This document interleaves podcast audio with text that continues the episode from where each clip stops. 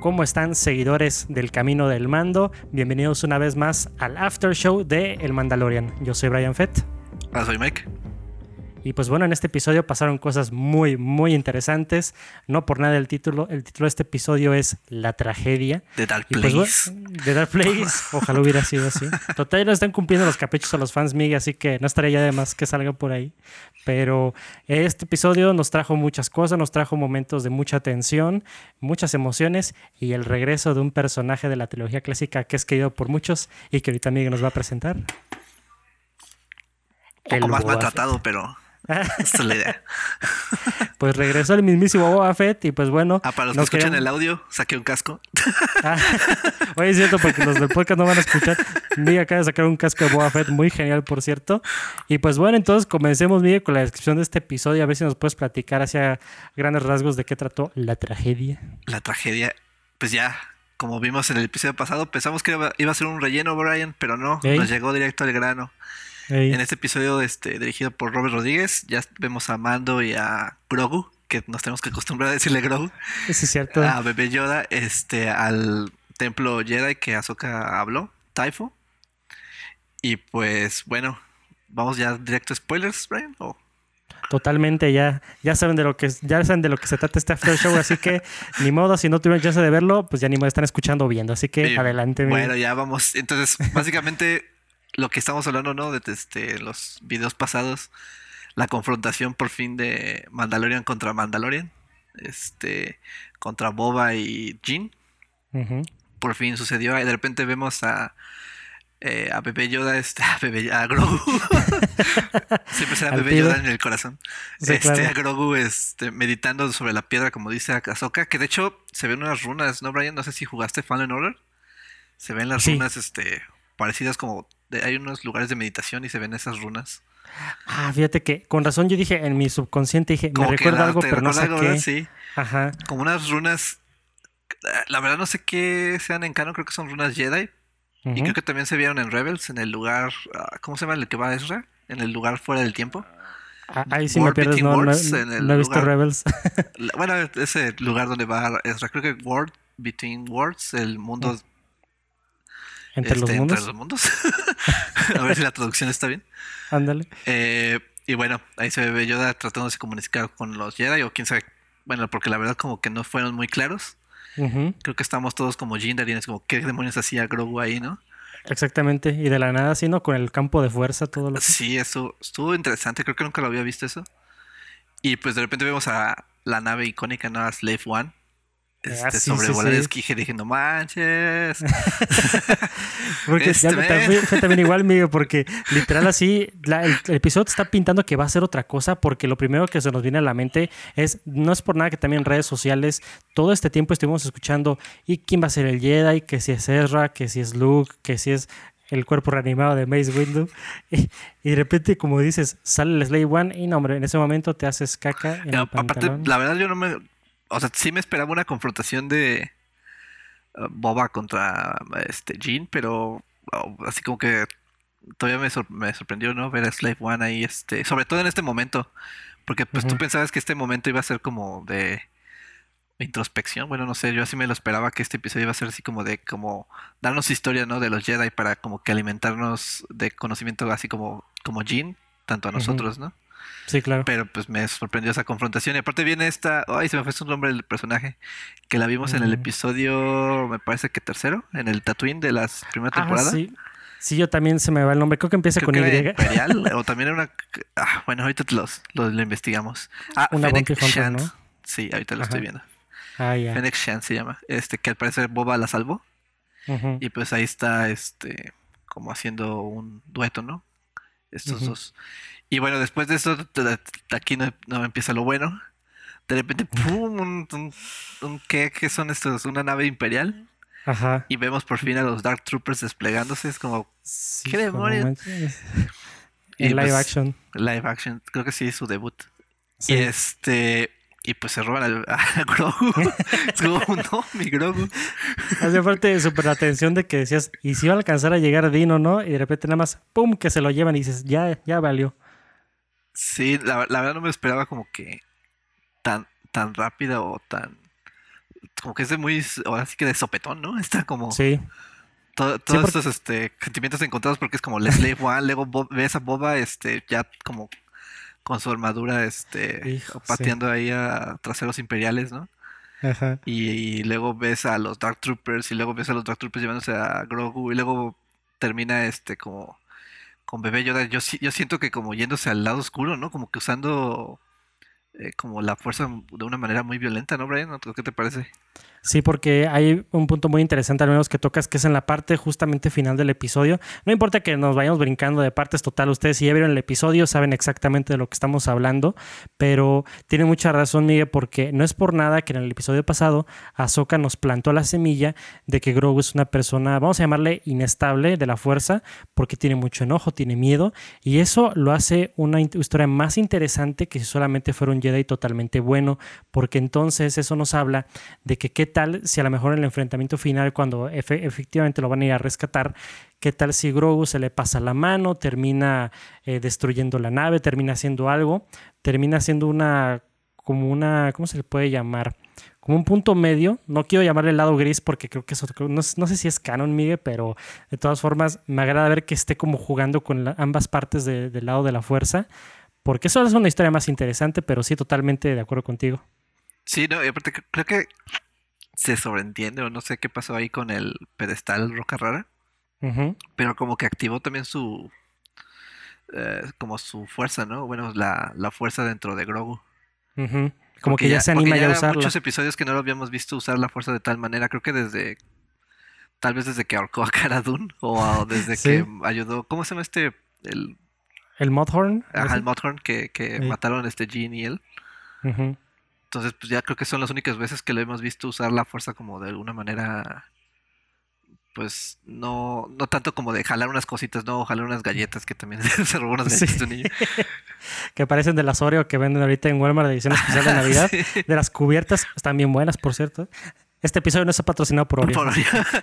de hecho, eh, bueno, esas galletas creo que las están vendiendo en Disney, ¿no? Y creo que están ah, carísimas. Los macarrones, creo que no son galletas, son como macarrones. Ajá, yo no sé por qué le llaman así, a un término gringo quizás, pero sí Creo que es francés, pero sí, sí. ¿Ah, sí? La ah. verdad no sé qué diferencia hay como entre galleta o macarrón. Ahora sí que si son fans de la gastronomía, déjanos un comentario. ¿Ah, Corríjanos. ¿Cuál es la diferencia de los macarrones? Así como no tendría gastronomía Jedi acá de la de galaxia. Ya sé. Pero, Brian, entonces, ¿qué pues te parece? Vamos a analizar el episodio.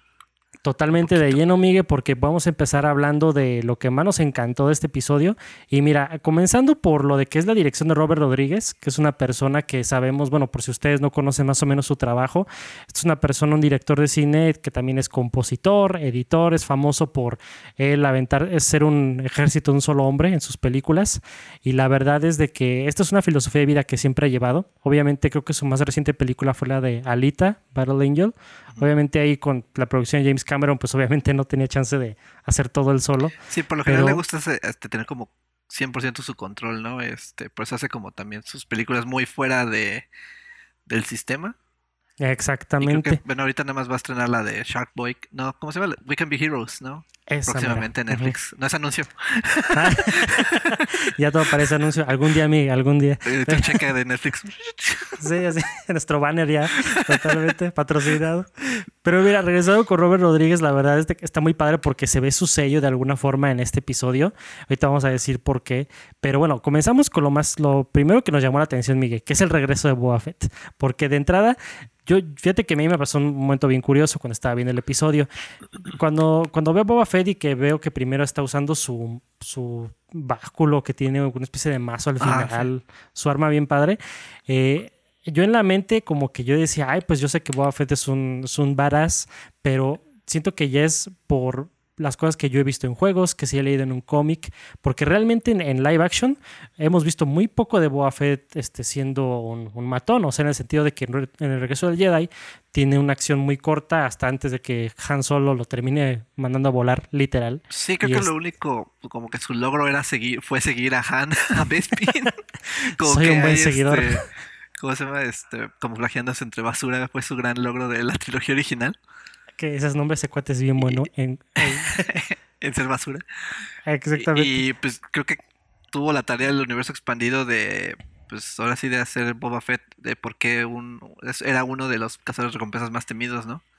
Porque vimos este, su cómic, este, también este, tenía una participación en Shadows of Empire, que era creo que es de los primeros este, productos transmedia de Star Wars, o multimedia, no sé cómo llamarle. Eh, pero sí, oye, Brandon, ¿cómo, ¿cómo, viste que al parecer ya se confirmó que Boba Fett y Django, bueno, más Django que Boba, eran, eran Mandalorians? Al parecer pues Django peleó en la guerra civil de los Mandalorians. Pues mira, yo en lo personal, para mí es un alivio, porque yo siempre era de los que creía con mi corazón que ambos eran mandalorianos. y cuando me enteré en Clone Wars que te dicen, Nel, ese brother no era, dije, no manches, como que... que... te dicen, ese brother ni lo conozco. Ajá, sí, sí, ni me lo menciones. Y cuando veo que me encanta que Boba le enseña literal casi casi su, su INE. Código genético, ¿no? No sé qué Sí, su acta de nacimiento, lo estaba diciendo. Pues mira, para que veas que sí, papá era de los. Ajá, casi, casi. Y si era de los mejores y todo, porque la. Es un mosquito el que acaba de cruzar aquí en mi pantalla.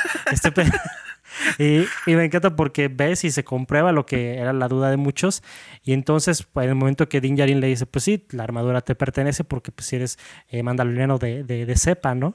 Sí, otra vez con la cuestión de honor, ¿no? O sea, sí, o sea, de que para Jin, pues esa, esa armadura sí corresponde a su pueblo, ¿no?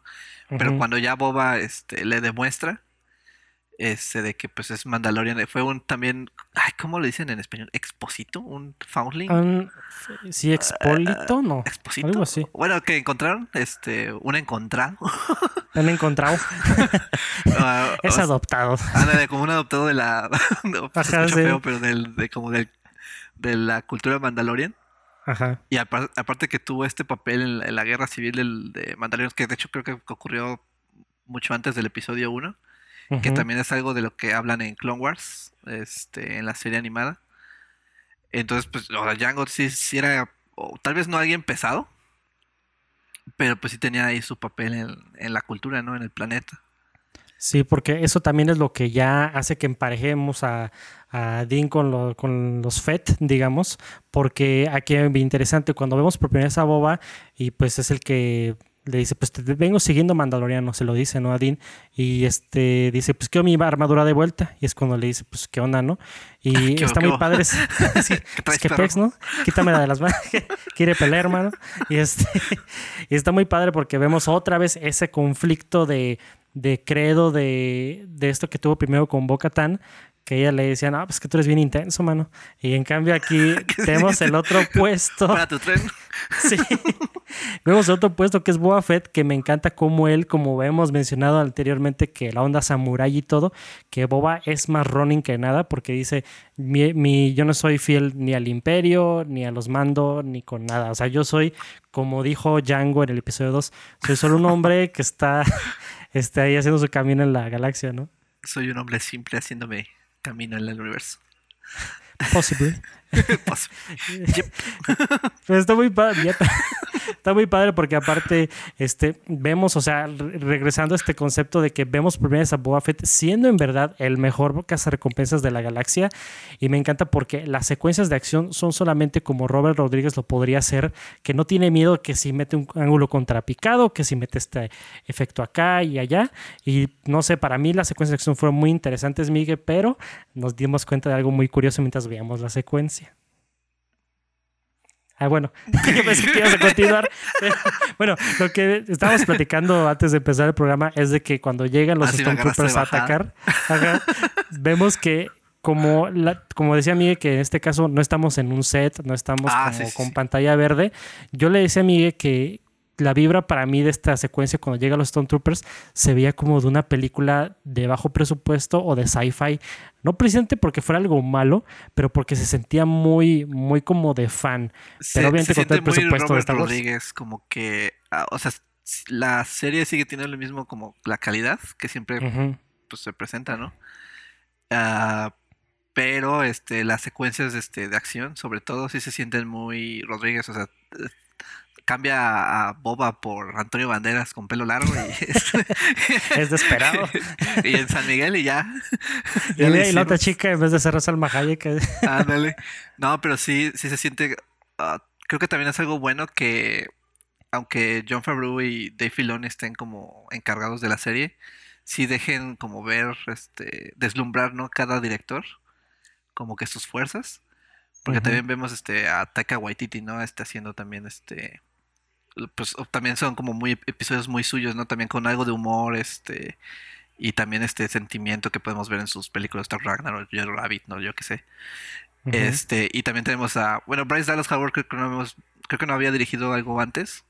pero pues también se ve que tiene una voz ella, ¿no? Este, también como que le ha aprendido mucho de, de su papá, de este Ron Howard. Y pues sí, sí, se ven como muy distintos los episodios de Bryce Dallas Howard a los de Robert Rodríguez, a los de Taika Waititi, ¿no? incluso los que dirige Dave Filoni. Entonces creo que es algo como admirable de que cada episodio tenga su voz, pero se sienta como una unidad. O sea, no se sienta fuera de sí. Exactamente, porque eso es lo que yo pienso que hablando como en términos de como de, propiedades grandes, siento que es lo que le ha faltado a veces a Marvel, de que tiene a veces directores buenos, pero no todos los dejan como utilizar su toque, como lo veíamos antes con Sam Raimi, ¿no? Que él sí lo dejaban hasta Sam Raimi. Y, Sam Raimi, cosas de Sam Raimi. No, sí, de Marvel, bueno, es otra cosa, pero sí se siente como mucho esa diferencia, porque puedes ver no sé, eh, bueno, creo que además las únicas excepciones han sido Thor Ragnarok y las de Guardianes. Creo que las de Guardianes sí se sienten muy James Gunn. Y Thor Ragnarok, pues sí es como Taika Waititi al 200%, ¿no? Ajá. Nada, le faltaron ahí dos, dos o tres vampiros. Neozelandeses por ahí caminando. pero, mira, esta, Está padre porque de todas formas, que esté como respetando esa misma visión de Robert Rodríguez, es como tenemos uno de los episodios más interesantes. Que la verdad, Miguel, la tenía difícil porque tenía la vara bien alta con el episodio pasado de Ahsoka Tano, que la verdad nos dejó en el éxtasis a todos los fans. Y como tú dices, yo también creía, Miguel, que era un episodio un poquito de bajón, de que, bueno, introspectivo, vamos a aprender un poquito de los Jedi para que Dean sepa quiénes son pero no te dejan respirar porque aparte un, dato muy interesante de este episodio es que creo que a la fecha es el episodio más corto de toda la serie, no solamente esta temporada, ¿no, Miguel? Sí, duró como 33, 34 minutos. Sí, bien o muy, muy cortito, pero se sintió como muy... Ahora sí que muy corto, pero con demasiadas cosas como este, o sea, llega al lugar Jedi y luego Boba Fett, luego los Dark Troopers. Y digo, what? tranquilo, Como tranquilo. Que, siento que si me hubieras dicho, Miguel, de que sabías que en el episodio siguiente pueden meter esto y esto y esto, yo te diría, no, pues sí, pero pues se lo van a tener que aventar en hora y media. No, no se lo van a aventar en media hora. Ándale, se siente como algo que pudo haber sido como un episodio de dos partes. O este, o pues como dices, no, creo que los ah, el primer episodio de cada temporada es de una hora y poquito, ¿no? Ajá. Como que se sintió que tenía ese material de ese de esos episodios como largos, pero compacto. Entonces, este, creo que sí es también algo que se ve como de. La verdad, no sé quién sea el editor, pero también. No sé si sea también Robert Rodríguez, pero. de hecho, sí, yo busqué y dije, lo habrán dejado de editar, pero no, es otra persona. La ah, que pero pues también es como una. Un punto bueno, ¿no? Que la edición tampoco se siente como. Porque, por ejemplo, este. No sé, cuando hay unas, un episodio así como que te presentan muchos, tienes que saber muy bien este cómo hacer el, el se va a escuchar como muy reggaetonero el flow. el flow del episodio para que no se sienta como que te están bombardeando tanto, pero al mismo tiempo este hacerlo como digerible, ¿no? Porque no es coincidencia que sea Robert Rodríguez, ¿no? Sí, ¿no? Entonces pues, ese episodio sí es bastante bueno. Y pues también como otros episodios, ¿no? Este, creemos que tenemos todas las respuestas, pero nos dan aún más. Ajá. Este, pues por ejemplo lo de la roca Jedi, ¿no? Este, Creo que también es una referencia a Last Jedi. No sé si también actuó. Este, como esta piedra donde Luke medita e incluso este, donde gana otra vez la conexión con la fuerza. No sé si estas piedras tengan algo, Brian. A lo mejor como puentes este, para comunicarse con la fuerza, o no sé. O para apagar la fuerza, porque hay un dato que me empezó a salir en redes sociales donde dicen, bueno, entonces, ¿qué pasa cuando Luke menciona en la Jedi que solamente Rey y él son los últimos Jedi? ¿Qué pasó entonces con Grogu? En el sentido de que no sabemos entonces cuál fue el destino de, de Grogu, que qué tal, ojalá y no se muera, pero qué tal si a lo mejor él se apaga de la fuerza o no sé si con esto de la roca que, pueda servir como parte de la mitología de lo que estamos aprendiendo. Pero como tú dices, es bien interesante porque justamente cuando crees que la serie te va a llevar por un lado, te lleva por otro, pero es algo bueno. O sea, va más allá de simplemente subvertir expectaciones y todas esas expectativas, perdón. Y este, pero está bien padre porque también como vemos que eh, esto del ataque de Moff Gideon y todo esto, pues como que también te quedas pensando, bueno, entonces, ¿cómo los va a rastrear? Entonces, ¿cómo van a llegar a él? O sea, como que son muchas preguntas, pero está muy padre porque también hay que considerar, Miguel, que ya solamente nos quedan dos, episodios antes de que se acabe. Yo creo que ya va a reunir a la, a la pandilla, porque ya fue a pedirle ayuda a Cara que al parecer ya le hicieron sheriff de la nueva república. Este, ya le hicieron mariscal. Mariscal. no me gusta esa palabra. Parece que estoy hablando de fútbol americano. Bueno, este, y a. y se me fue su nombre, el personaje de Billboard. ah, sí, sí, sí. Yo tampoco sé cómo se llama. Billboard, hay que llamarle Billboard. Este, eh, y al parecer, pues va a rescatarlo o va a sacarlo de la prisión este, de la República, ¿no? Donde esté. Y supongo que ahí también va a entrar la, la, nueva república. Bueno, como que estos estas apariciones de los pilotos del señor Miyagi y de Dave Filoni no creo que hayan sido por este accidente. Yo creo que también están, uh, ¿cómo se llama? Este, como construyendo algo, no sé. Sí, porque también, quién sabe si a lo mejor a la mera hora bueno, a veces a lo mejor mi, mi sueño, ¿no? De que decir que el, final de temporada sea como un ataque de las fuerzas rebeldes contra las fuerzas de Moff Gideon, no sé, así como que una especie de enfrentamiento a gran escala. Sé que va a ser, es algo difícil de pedir porque estamos hablando de una serie de televisión, no una película. Pero de todas formas, siento que no es por nada que nos estén plantando todo esto, porque también por ahí estoy leyendo en internet que a lo mejor esta introducción, bueno, no, no introducción, pero esta revelación de que Cara Dune ya es un oficial de la Nueva República es porque a lo mejor están, como decíamos con Ahsoka, tentando las aguas de a lo mejor hacerle un spin-off a Cara Dune como la, la sheriff de, de, la Nueva República, ¿no? De Nevarro, sí. Las aventuras de Nevarro. Ándale, Dave Navarro. En vez de este, este, ¿cómo se llama? Bonanza, eh, sí, es cierto. Pero no, sí, y yo creo que también va, va a entrar Boca ¿no? Por el mm, Dark ah, Saber. Entonces no sé si Moff Gideon. Igual y no creo que lo maten, pero tal vez sí va a perder el sable. Digo, porque ya tienen una tercera temporada este, aprobada, entonces sabemos que esto no se acaba ahorita. Ajá. Entonces yo creo que van a quitar el sable y uh, tal vez este la, siguiente temporada sea como de reconstruir Mandalore, no sé. Y fíjate, no está, no está de más pensar eso, Miguel, porque no sé si a lo mejor la gente que ya está escuchando, ya sea en podcast o viendo este, el video completo de nuestro after show, pero ya hay varias predicciones que hacemos aquí, Miguel, que se están cumpliendo. porque, ¿no? como, ahorita la de Boba Fett. Bueno, esa es como muy obvia, pero. Pero ¿te acuerdas que decíamos, ojalá los viéramos pelear juntos? Los ah. vimos ya pelear juntos. Yo queríamos que iba a ser hasta el final, pero por ahorita ya este, habíamos puesto ahí la duda de que si salía Throne, este, qué más, no me acuerdo ya ni cuántas hemos hecho, pero siento que llevamos mínimo buen récord. Dos, tres predicciones buenas, sí. Ajá. Por eso yo también yo le apuesto a lo que tú estás diciendo, Miguel, que a lo mejor de alguna forma Moff Gideon pierde el Darksaber, pero a lo mejor la próxima temporada lo va a intentar recuperarlo, porque no vas a desperdiciar un actorazo como Giancarlo Esposito, nada más tenerlo una temporada. Sí, ahorita no. Giancarlo Esposito es una maravilla. También este como, ah, como las probaditas que nos da de Moff Gideon.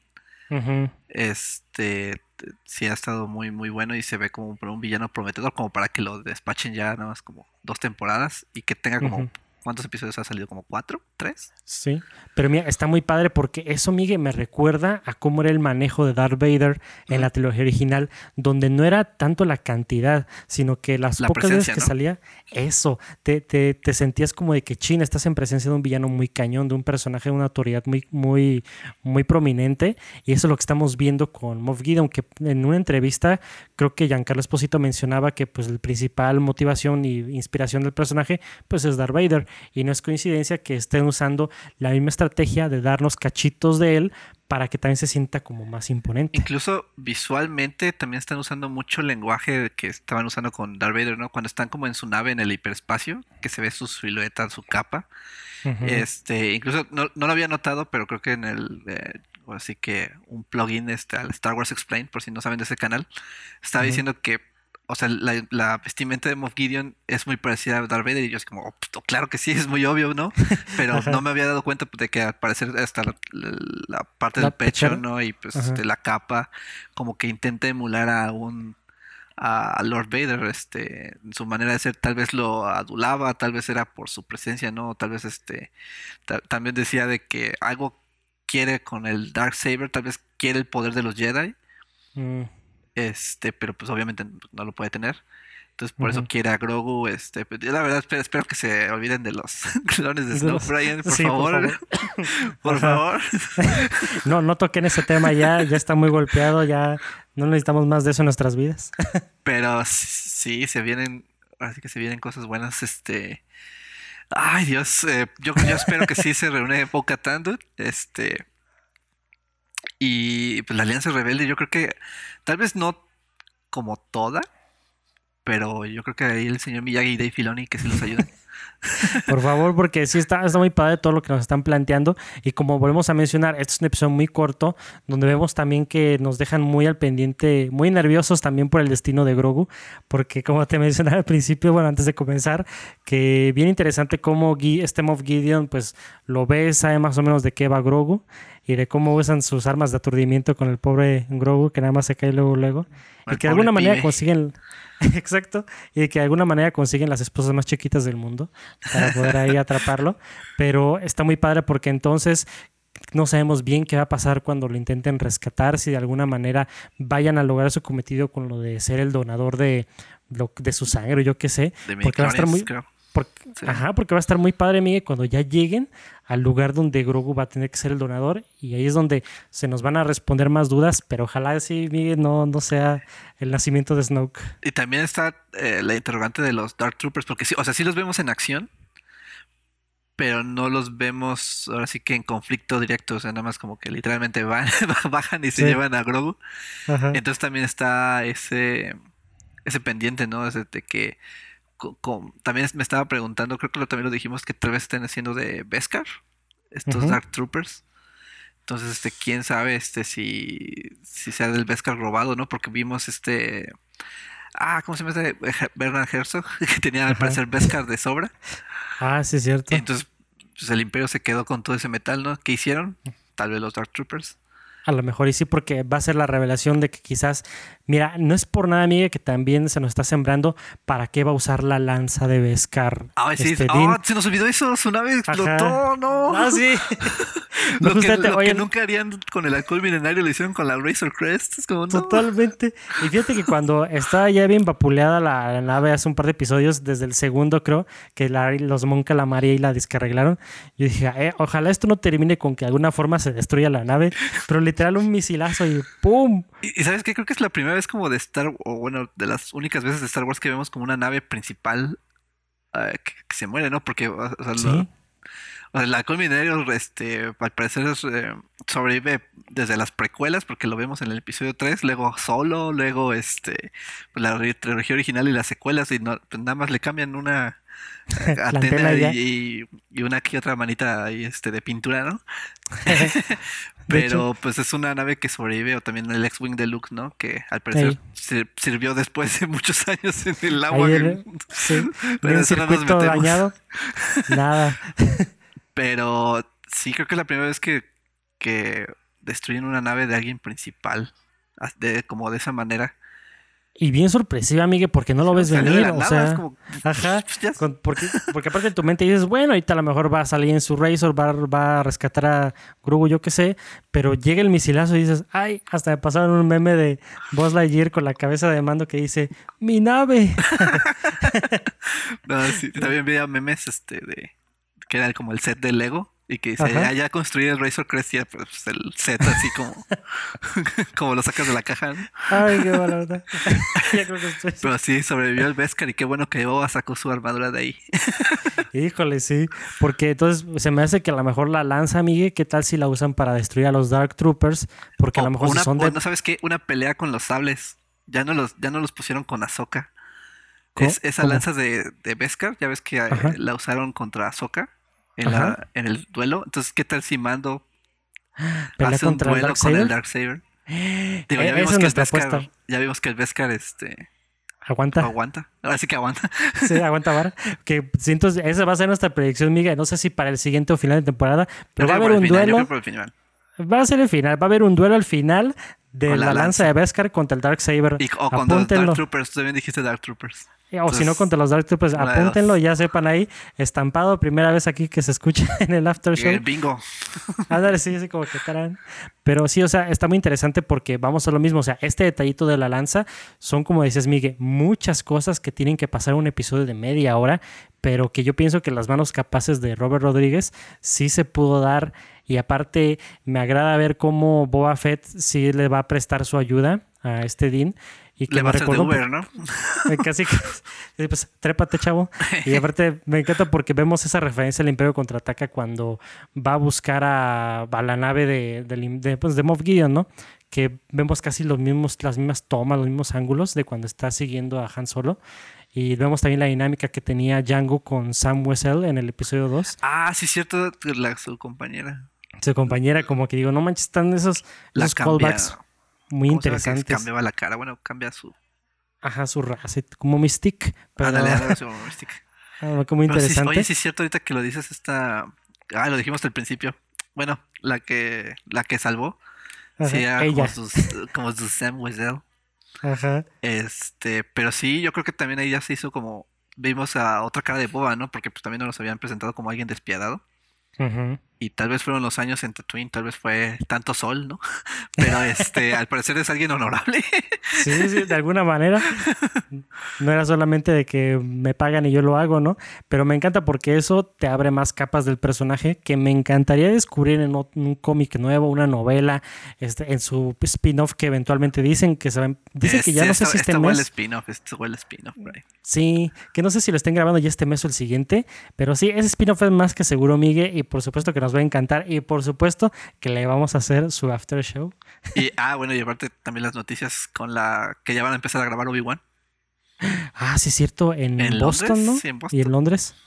Qué, qué raro, pues ¿no? Esos dos lugares para... Londres supongo que por los... ¿Cómo se llama este estudio Pinewood? Que es como muy legendario. Supongo que por eso. Ah, sí, es cierto. Y Boston... Por los sets. Tal vez les gusta los acentos de Boston, no sé.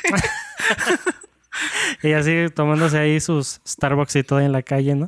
Pero mira, está muy padre porque nos van a expandir otra vez el universo de Star Wars de una manera que pues ya nos complace más porque no solamente, como decíamos, de que es puro fan service, sino que en verdad se preocupan por hacer cosas que tengan sentido. Y todavía con esto de los fans, Miguel, todavía sigue por ahí pendiente que yo pienso que va a venir efectivamente en la serie de Ahsoka, pero pues el destino de, de Almirante Thrawn.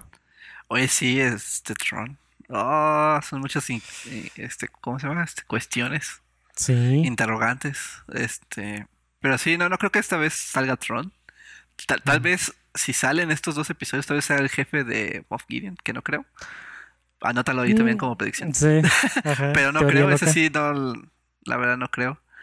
Y pues también está el, el hecho de que Grogu pues hizo algo con la piedra, ¿no? O sea, no sabemos si sí se comunicó si sí triunfó al comunicarse con un Jedi o con algún otro usuario de la fuerza.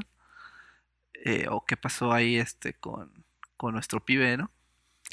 Sí, porque yo apunto, Miguel, de que va a ser la teoría de que a lo mejor la, el Jedi con el que se contactó o la Jedi con la que se contactó va a aparecer quizás en el final de temporada para rescatarlo, que de alguna manera lo llegue a rastrear a Grogu. De alguna manera es Palpatine. De alguna manera Palpatine ha regresado. Surprise, motherfucker. Y este... Y yo no sé, eso es como también otra teoría de lo que puede pasar, pero, pero está muy interesante porque esas son de las preguntas que nos gustan. Así no es como de que digas, ¿y por qué pasó eso? No, sino que en verdad digas, wow, entonces puede salir miles de cosas. Y aunque no nos complazcan, complazcan las teorías y todo al 100, pues está bien porque estamos viendo cosas que no esperábamos. No esperábamos ver a Boba Fett en este episodio, Miguel. Yo no, la verdad, no. Y aparte, yo creía que a lo mejor iba a aparecer alguno, si regresaba a Tatooine. No pensaba que iba a estarlo rastreando por la galaxia, que es su mejor chamba. Pero te digo, están cumpliendo estos sueños de los fans que queríamos ver. Y no, no, la verdad es de que mm, aunque yo quisiera, no sé si le puedo encontrar algo malo a este episodio, Miguel, porque sí, la verdad estuvo de 10.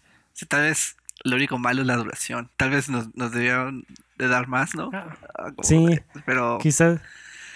Ah, pero sí, este, ¿quieres este ya como últimos comentarios? Tu calificación. Claro, sí, sí, sí. Sí, entonces, a ver, Miguel, empieza tú con tu calification para este episodio de La Tragedia. Changos. Oh, Dios. Vamos a ponerlo como un 5 estrellas de fan. Ajá. Cuatro, cuatro estrellas, este, como ya muy, ¿cómo se llama? Este, muy crítico. Ajá, sí. es que cuando eres fan de Star Wars y que te gusta el cine, es como, estás de los dos mundos. Sí, eh, mira, ver a Temura Morrison, este, ya con el, o sea, porque ya lo habíamos visto, ¿no? Este, con, en Tatooine. Pero ya verlo de, de nuevo, este, portando el, la armadura de Mandalorian.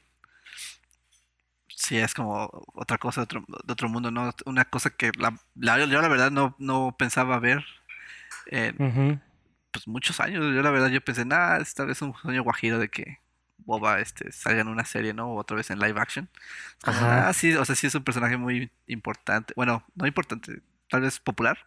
Ándale. Ah, pero dije, nada, tal vez no lo hagan como lo de Revan y todos esos este, fan, este, fan casting que hacen siempre. Es como, o sea, sí, tal vez lo veamos, pero no, no en mucho, tal vez en mucho tiempo, ¿no? Pero no, me, no pensé que ya ahorita ya. y de golpe. Y de golpe, entonces ver Slave One otra vez volando, este, ver a Boba con la armadura, ver la confirmación que al parecer sí es Mandalorian, o al menos su papá. bueno, su papá que es el mismo, entonces. Así como que, ¿what? y, y pues este, ver a los Dark Troopers y a, a lo que va a la serie como de este, o sea, pensábamos que iban a estar siempre en conflicto, manda, bueno, Mando y Boba, al menos yo lo pensé, que iban a ser como rivales, pero al parecer ya son, ya son amiguis. Eh, entonces, pues sí, cinco fan, tal vez cuatro, sí, cuatro, cuatro, este, como muy crítico. Sí, mira, porque yo pienso que hablando de la calificación, Miguel, creo que también voy a ser muy, muy parecido a lo tuyo, que por las mismas razones que tú acabas de comentar, para no sonar aquí como perico repitiendo lo mismo, también me encantó ver de regreso a Boba, viéndolo en acción por primera vez, como nunca lo habíamos visto, donde de verdad sí te la crees que sea el mejor cazarrecompensas de la galaxia, verlo trabajar con esta chica que otra vez se nos olvida el nombre, discúlpanos por favor si nos estás viendo. Y si nos entiendes español, pero de todas formas este, está muy padre ver todo este regreso de la iconografía de las películas clásicas, nueva, nuevas, este, ¿cómo se le puede llamar? nuevas imágenes como fue este, la piedra de la meditación de Grogu, algo que no habíamos visto en live action Star Wars.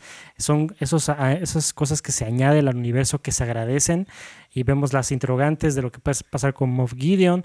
Vemos también para mí fue genial ver a los Dark Troopers por primera vez en live action en todo su poderío. Y sí, la verdad también como fan le doy cinco estrellas y sí, también yo, yo le daría cuatro y media estrellas porque Robert Rodríguez es de mis directores favoritos. Me encantó ver cómo estampó su estilo en Star Wars. Yo en la vida hubiera creído, Miguel, que hubiéramos visto así como las palabras Robert Rodríguez y Star Wars en la misma oración. Ajá, es como que. Y por George Lucas, es como, ¿what? Entonces, yo estoy diciendo que ya la temporada 3, Martin Scorsese dirigiendo en el episodio. Eso es demasiado. aquí pones un meme de cinema no es cine.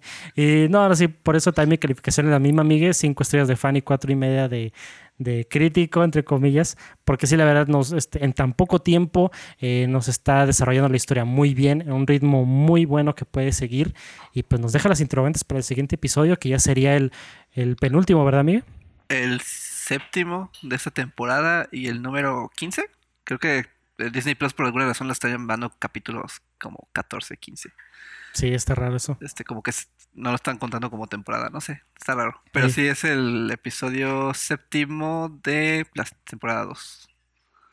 Ya es el penúltimo.